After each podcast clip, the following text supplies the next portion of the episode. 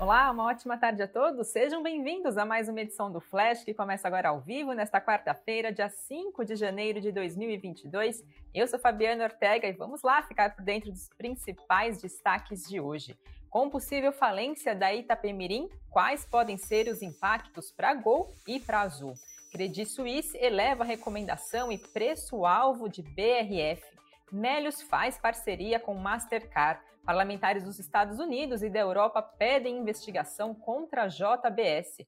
Oi convoca a Assembleia sobre incorporação da Oi Móvel. E França identifica nova variante de coronavírus. Claro, tem outros destaques aqui do dia também. Fiquem ligados na nossa transmissão e aproveitem para deixar o seu like e também fazer a sua inscrição, caso ainda não seja inscrito aqui no canal do Invest News. Vamos lá para os destaques de hoje. Começo falando da Itapemirim. A gente teve a notícia que o Ministério Público de São Paulo pediu à Justiça o bloqueio dos bens do empresário Sidney Piva e a decretação da falência da aviação Itapemirim e da Ita Transportes Aéreos.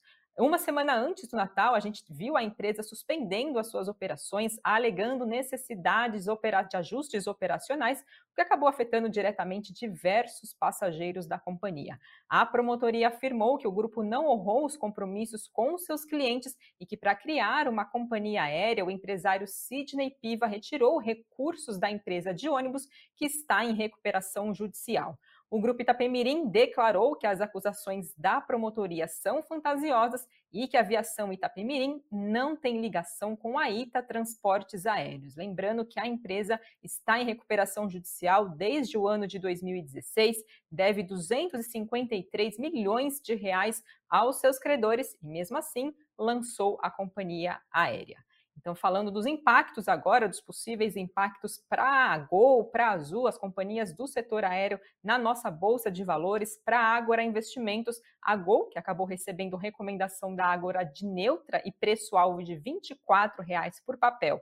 Então, para a Gol e para a Latam, segundo a Agora Investimentos, elas devem ser as ações mais beneficiadas com esse possível, com essa possível decretação de falência da Itapemirim, com essas instabilidades que acabaram acontecendo agora no final do ano. Além disso, a Ágora também espera que a Azul, que segundo a Ágora é, recomendou compra e preço-alvo de 41 reais por papel da companhia, a companhia aérea Azul, então, também pode ser beneficiada nesse processo. Já o Bradesco BBI apontou que, caso esse pedido de falência feito pelo Ministério Público seja atendido pela Justiça, a Itapemirim Transportes Aéreos pode acabar enfrentando ainda mais desafios para retornar ao mercado de aviação, o que pode ser positivo para a Gol, que tem recomendação neutra de 24 reais por papel, para a Latam, que também tem recomendação neutra, sendo a um, real, a um dólar e 20 centavos por ação, e para Azul, também sendo positivo, com recomendação de outperformance, que é quando o desempenho é acima da média do mercado, de 41 reais por papel. Então, ficam aí algumas posições dos possíveis impactos para essas companhias do setor aéreo, depois, então, dessa notícia do MP pedindo a decretação de falência da Itapemirim.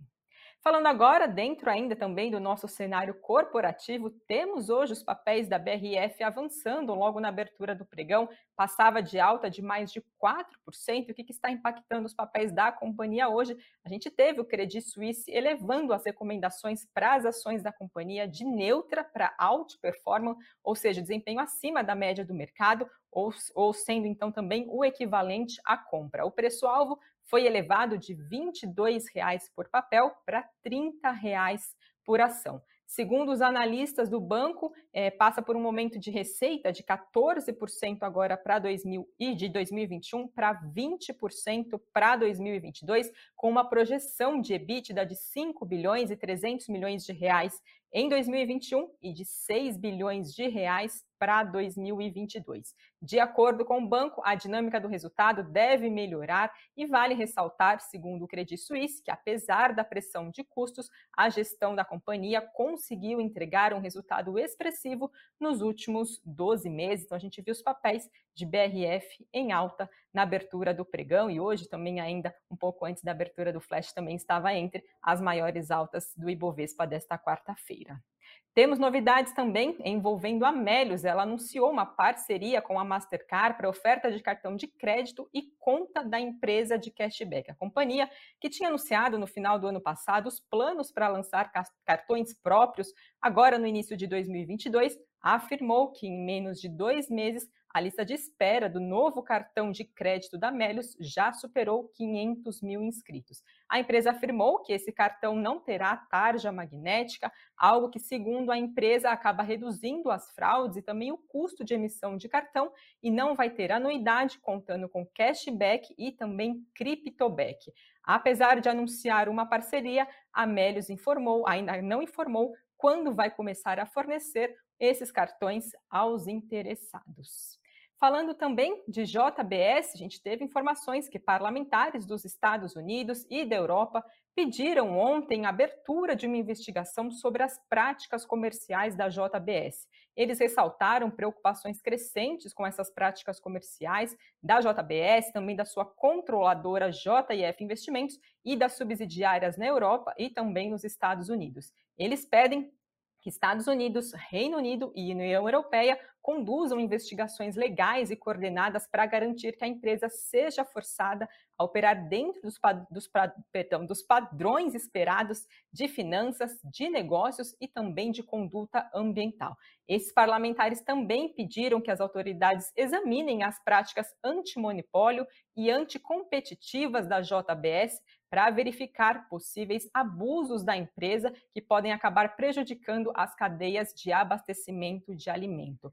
A declaração desses três parlamentares afirma que durante a última década a JBS participou de atividades criminosas e se declarou culpada de 1.500 atos de suborno no Brasil, de, de violação de fixação de preços antimonopólio e também de violar a lei de práticas corruptas no exterior, lá nos Estados Unidos, além também de não ter pagado bilhões de dólares em multas, segundo então esses parlamentares que pedem esse, essa abertura então de investigação contra a JBS.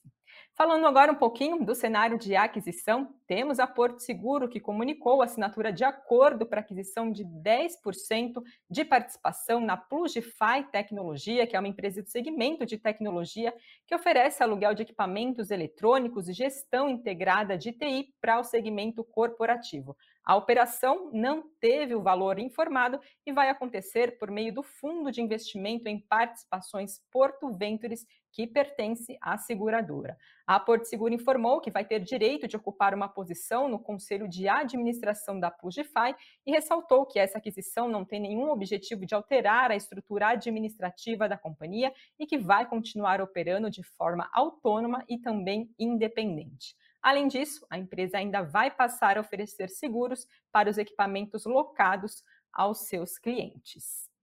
Falando agora um pouquinho de Braskem, tivemos informações divulgadas pela Exame de que a Braskem pretende realizar uma oferta das vendas das ações preferenciais detidas pela Novonor e pela Petrobras em breve. Já nas próximas semanas, ainda segundo a Exame, já devem começar as apresentações aos investidores e que a definição do preço vai acontecer no final do mês. Oficialmente, a janela vai até o dia 11 de fevereiro. Juntas, as controladoras possuem um total de 155 milhões de ações preferenciais, equivalentes a mais de 8 bilhões e 800 milhões de reais, considerando o preço atual agora de bolsa. Esse bloco representa 20% do capital total da petroquímica. O objetivo dos acionistas que antes tentaram encontrar uma forma de, comprar, de encontrar um comprador estratégico para esse controle é vender de uma única vez todas as ações preferenciais na bolsa. A Novonor precisa vender os papéis porque eles foram dados em garantia para cinco instituições financeiras para dívidas que, somando principal e juros, alcançam 15 bilhões de reais. Já a Petrobras, a gente vem acompanhando né, há um tempo, acabou decidindo que o foco da sua atividade é a exploração do petróleo. Falando agora de Oi, também temos novidades da companhia. O Conselho de Administração da Oi aprovou a convocação de uma Assembleia Geral Extraordinária para agora o dia 27 de janeiro, para deliberar sobre a proposta de incorporação da sua subsidiária, que é a Oi Móvel. Caso essa incorporação seja aprovada, a Oi Móvel vai ser extinta e seu acervo líquido, que é avaliado em pouco mais de um bilhão de reais, vai ser incorporado ao patrimônio da Oi. E essa operação não vai resultar em aumento do patrimônio líquido da operadora. Essa incorporação representa uma operação de reorganização societária prevista no plano de recuperação judicial da Oi. A operadora estima que esse negócio, se aprovado, vai ter um custo de aproximadamente 27 milhões e 900 mil reais. Segundo a Oi, a unificação dessa operação da Oi Móvel e da Oi diante a consolidação das atividades deve trazer benefício da ordem administrativa e também econômica, com a redução de custos e geração de ganhos de sinergia, gerando maior eficiência na oferta de serviços, reforçando as etapas necessárias para a transformação da companhia. Então, a gente vê aí mais um passo, né? lembrando que a Oi está em processo de recuperação judicial. Falando agora um pouquinho de empresas do exterior, temos notícias que a Qualcomm disse nessa terça-feira, então ontem, que está trabalhando junto da Microsoft em chips personalizados que controlariam óculos de realidade aumentada para o consumo e empresas em aplicativos de metaverso. De acordo com a Qualcomm, os dispositivos futuros dessa colaboração junto da Microsoft vão funcionar com um produto de software da Microsoft que é chamado Mesh e que permite que os usuários possam transmitir uma imagem realista de si mesmos para fone de ouvidos de outro usuário, de forma que pareça que as duas pessoas estão em uma mesma sala. Esse futuro hardware também será um software da Qualcomm que vai ajudar na realização de funções básicas de realidade aumentada, como mapear os espaços físicos para que os objetos digitais possam ser sobrepostos e também rastrear com as mãos para que os usuários possam manipular esses objetos digitais com gestos manuais. As duas empresas, porém, não deram detalhes quando esses chips e fones de ouvidos estarão disponíveis. Ainda dentro do cenário internacional, tivemos que a, notícia também que a China multou várias das maiores gigantes de tecnologia do país por violarem leis antitrust por lá, ao falharem em comunicar determinadas aquisições e acordos de investimento de forma, de forma que não foram apropriadas. O principal órgão regulador do país disse que identificou violação na legislação em mais de uma dezena de transações envolvendo a Alibaba, a Tencent Holdings, a Bilibili, entre outras companhias. A multa, a multa que foi imposta para cada irregularidade foi de mais de 78 mil dólares. E as punições vieram um dia depois da China aprovar novas regulações para cibersegurança no país e uso também de algoritmos pela indústria de tecnologia chinesa. Temos também no cenário internacional notícias dos Estados Unidos, que geraram 804 mil vagas no setor privado, lá no, agora no mês de dezembro, nos Estados Unidos, segundo o relatório de emprego ADP, que foi divulgado nesta quarta-feira. Esse resultado veio bem acima do esperado, né, praticamente mais que o dobro. Segundo a agência de notícias Reuters, as expectativas dos economistas que foram consultados pela agência de notícias era da criação de 400 mil novos postos de trabalho. E essas criações, esses novos cargos, se espalharam por diversos setores e o que teve mais destaque foi o de lazer e turismo, com mais de 246 mil novos cargos.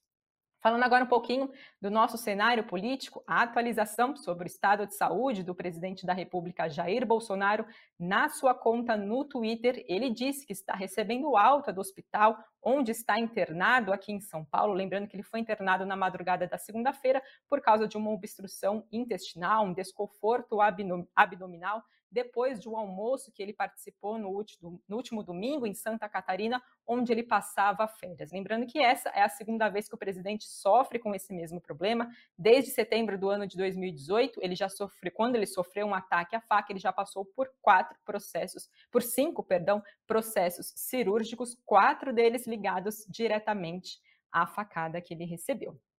Lá fora também tivemos notícias sobre Covid-19. A França identificou uma nova variante do coronavírus com mais de 40 mutações genéticas, sendo que uma delas está associada a um potencial aumento de transmissão do vírus. Por lá, os primeiros casos dessa nova variante foram observados na região da Provença Alpes Costa Azul. Nessa mesma região, mais em Marcela, uma dezena de casos surgiram associados a viagens aos Camarões, país que faz fronteira com a República do Congo. Lembrando que a Omicron foi identificada, né, uma variante da Covid-19, foi identificada recentemente, agora no mês de novembro, é a mais contagiosa de todas as variantes do coronavírus até então, apresentando mais de 30 mutações genéticas.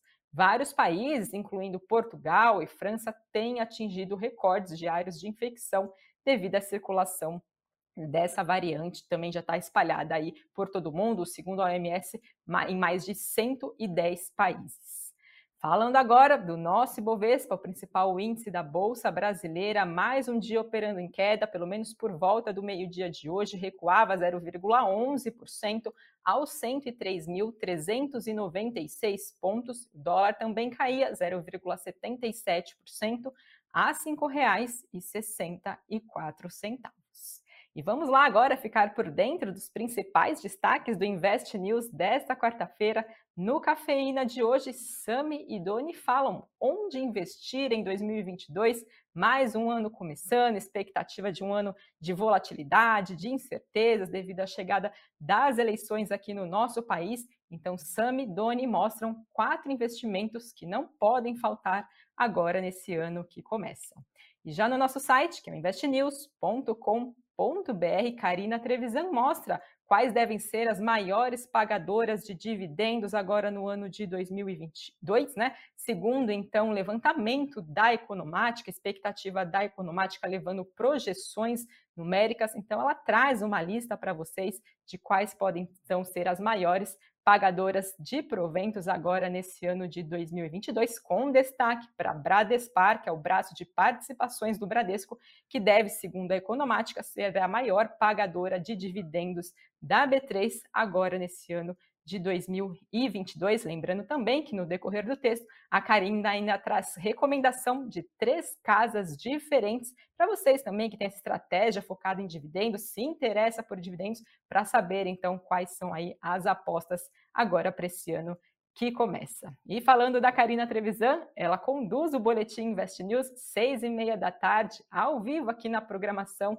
do Invest News. Fiquem ligados para seguir também bem informados no decorrer, que acabou é, repercutindo no decorrer do dia, no encerramento do pregão, sempre trazendo as maiores altas, as maiores baixas, com análises também de analistas da Invest. Então fiquem ligados para saber que acabou repercutindo aí no nosso fechamento do dia.